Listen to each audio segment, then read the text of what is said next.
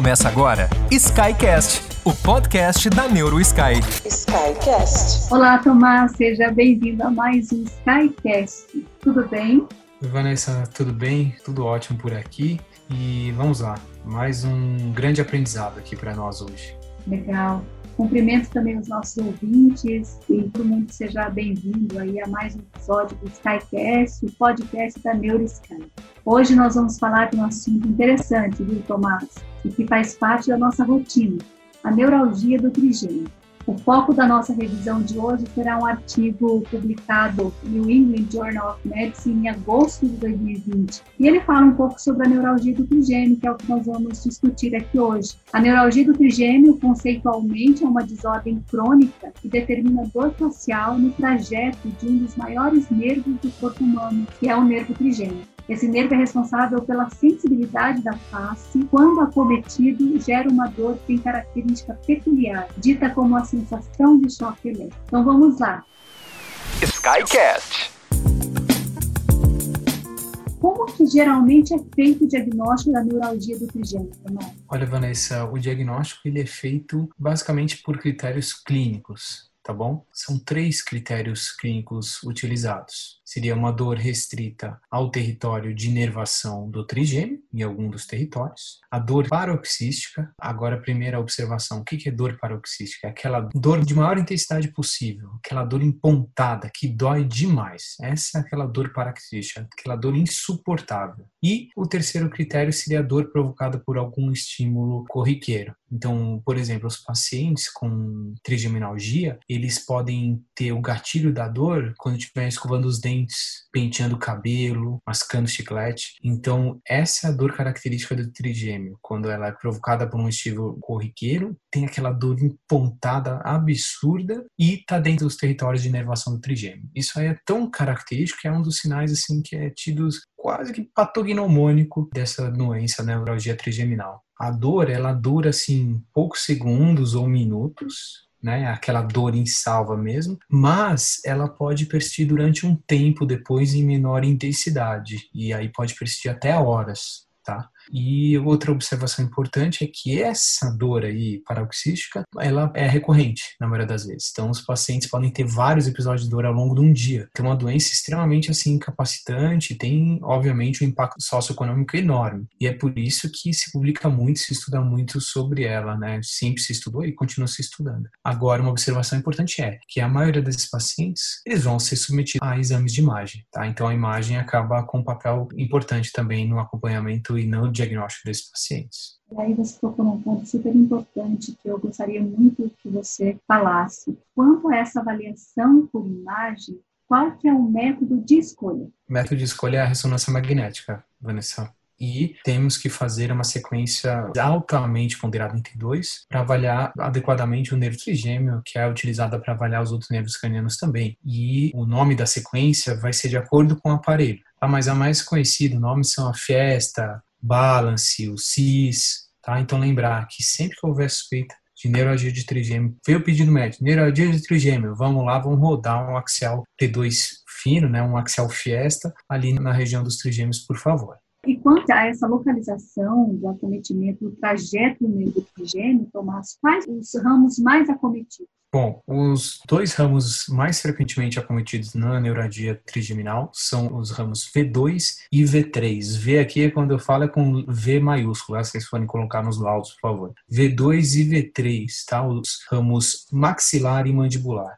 Falando rapidamente sobre a anatomia, para lembrar a regra, o trigêmeo, quando ele emerge da ponte, ali quando ele sai da ponte e começa o trajeto cistenal, ele tem o trajeto cistenal dele mais ou menos 1.1, 1.5 centímetros, ou seja, é um nervo grande, que nem você já falou. Olha o tamanho só do trajeto cistenal. E ele é espesso, é um nervo espesso. Aí ele passa entra no cavo trigeminal, no cavo de Meckel, e lá dentro temos o gânglio trigeminal. Observação legal, Vanessa, de falar aqui, nem todo mundo sabe.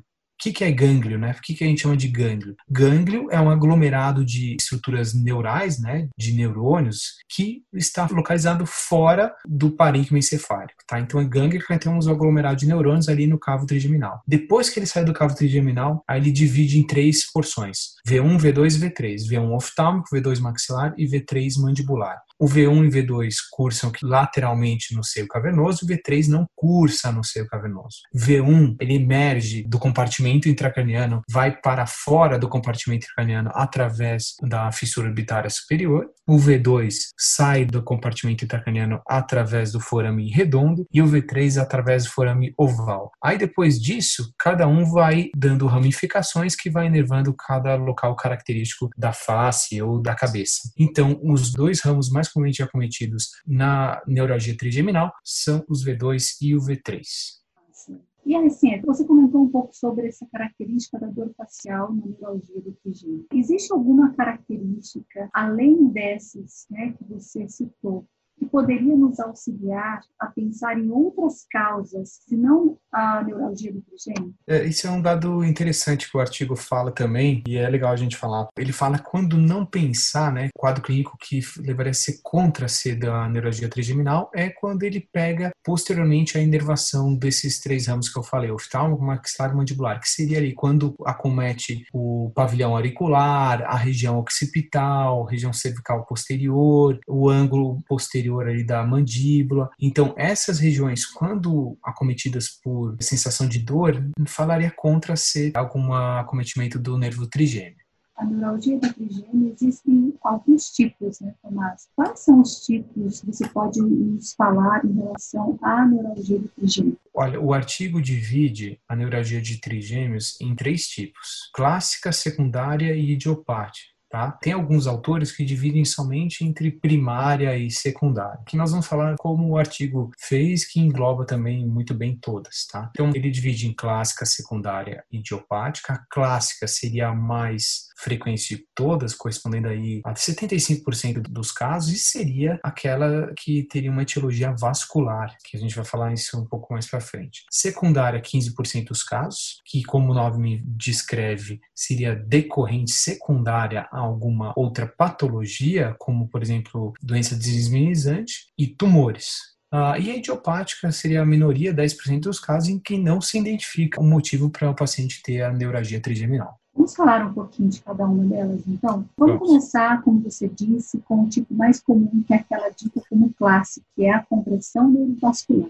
Quais são as características desse tipo de acometimento do trigêmeo, Tomás? Quando nós falamos de compressão neurovascular, o paciente vai ter aquela dor paroxística clássica, né? E vai ser decorrente de um contato de um vaso com o nervo trigêmeo, tá? Geralmente este vaso é a artéria cerebral superior, é o mais comumente relacionado à neuralgia trigeminal. Lógico, nós podemos ter outros tipos, inclusive nós podemos ter compressões por é, segmentos venosos. Às vezes passa um segmento venoso ectasiado e toca e dá a sensação né, da neuralgia trigeminal. Mas o vaso mais comumente relacionado é a artéria cerebral superior. Interessante que o artigo enfatiza uma coisa que tem vários autores que descrevem isso literatura que para você justificar a neurologia trigeminal por causa vascular, não basta ocorrer o toque da artéria com o nervo. A artéria deve exercer algum outro efeito, então ela tem que tocar e deslocar, comprimir ou até envolver, né, circunscrever o nervo para justificar esse comprometimento. E aí entra a importância do papel de imagem, né, Eva? Que somente com a imagem nós conseguimos dar esse padrão aí, é falar em contato do vaso com o nervo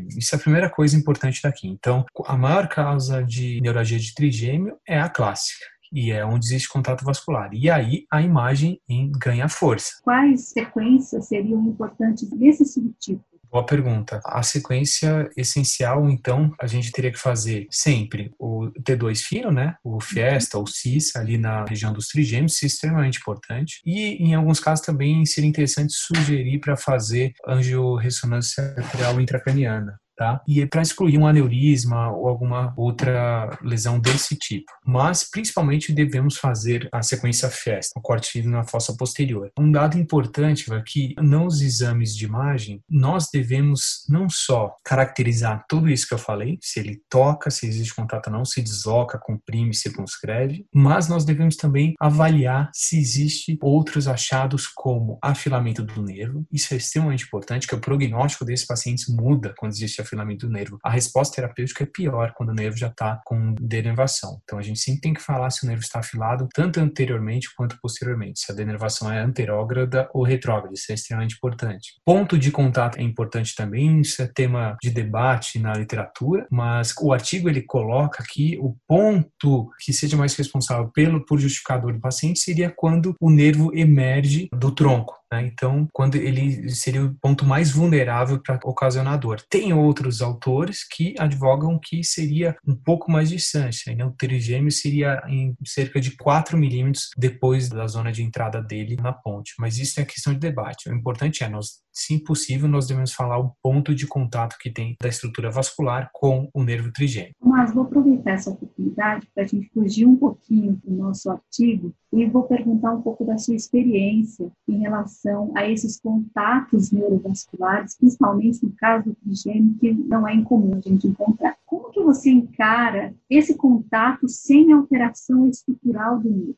Sem deslocamento, primeiro, sem é, atrofia, enfim. Eu primeiro valorizo sempre com o quadro clínico. Então, o paciente vem com neuralgia de trigêmeo, primeiro a gente procura saber qual lado que dói mais, e aí a gente vai ver se tem algo que justifica porque não é incomum isso. Corrobora que o artigo fala para justificar só, só não, mas principalmente valorizar quando existe deslocamento do nervo, porque comumente a gente chega, vai fazer exame e avaliação de neurologia trigeminal, o paciente, por exemplo, tem dor à direita, e aí nós vemos um nervo trigêmeo direito normal, sem contato nenhum, e o esquerdo com aqueles pequenos contatos vasculares sem efeito nenhum sobre o nervo. E aí, não valoriza. Então, como eu faço? Eu valorizo. Primeiro, eu procuro saber qual é o lado acometido, eu vejo se tem algum vaso em contato com com esse nervo e se ele desloca ou não, tá? É isso que é a rotina diária. Depois eu avalio onde está a zona de contato e se existe depois aí eu procuro se existe uma atrofia ou não do nervo. Então a mensagem saber o lado, ver se bate e procuro sempre falar se existe algum